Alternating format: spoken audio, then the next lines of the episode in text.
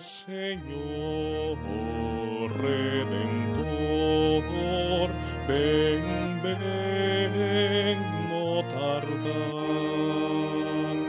Oh mi niño, Rey divino, dona paz al corazón. Él entró en nuestra historia. Un día una persona me preguntó, Padre, ¿cuáles son las partes de la Biblia que más le cuestan leer? Y recuerdo que le contesté las genealogías, a lo que mi interlocutor me respondió, a mí también. Cuando nos topamos con textos como el de este día, en el Santo Evangelio en el cual se nos narra la genealogía de Jesús según San Mateo, a menudo nos planteamos diferentes preguntas, tales como ¿quiénes son estos que menciona el texto? Qué relevancia tienen en la vida de Cristo, qué tiene que ver con nosotros aquí y ahora este listado de nombres, cuál era el interés del evangelista en poner tanto nombre, qué significado hay detrás del número de nombres que puedan haber y quién sabe cuántas otras cosas más. Para nuestra meditación en este día quisiera que tuviéramos como clave de lectura los textos no solo de la Sagrada Escritura, sino también las oraciones de la liturgia. Ciertamente, si tenemos como punto de partida la primera lectura, escuchamos la oración de bendición que el patriarca Jacob pronunció antes de morir sobre su hijo Judá. En sus palabras resuena una profecía.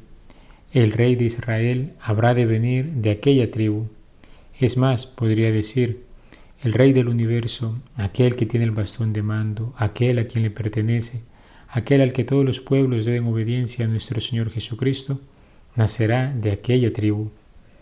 Al contemplar la genealogía de San Mateo podemos recordar que Jesús nació en un lugar concreto, de una familia concreta, insertándose en la historia de la humanidad. Decía San Juan Crisóstomo, no pienses que hoy es cosa de poca importancia al oír hablar de esta genealogía, porque es en gran manera inefable que Dios se haya dignado nacer de una mujer y tener por progenitores a David y Abraham. Ciertamente, Él siendo Dios Todopoderoso, querido hermano, quiso entrar en el cauce del sucederse de los tiempos, para podernos llevar a gozar de esa vida eterna que fluye de su corazón santísimo. Es justo lo que el sacerdote ha pedido como una gracia para nosotros en la oración colecta, y de hecho forma parte de una de las oraciones que se dicen durante el rito del ofertorio, cuando se añade el agua al vino. La mezcla de aquellos elementos es un signo de lo que en teología se llama la unión hipostática, es decir, la unión de la naturaleza divina y la naturaleza humana en Cristo, en la que nosotros participamos por la gracia. Vivir desde ya esa vida eterna a la cual hemos renacido por el bautismo es una de las bendiciones que nos han llegado por el nacimiento de aquel niño que encontró su posada en una gruta en Belén. Por eso los oráculos antiguos nos invitan en este tiempo a entrar en la alegría y el regocijo, como decía la antífona de entrada de hoy, porque el Señor viene y se compadece de nosotros pobres pecadores.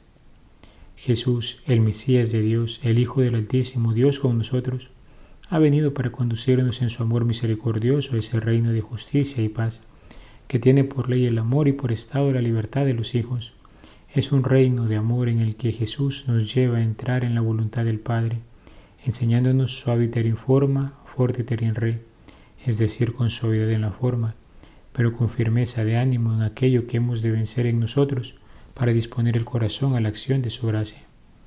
Roguemos al Señor en este primer día de la novena de Navidad, nos conceda la gracia de descubrir en el niño nacido en Belén al Dios que ha entrado en la historia de la humanidad al Dios que ha entrado por amor en tu historia y mi historia para transformarla en historia de salvación, y así podamos aprender a leer su paso en nuestras vidas y gozarnos en su presencia.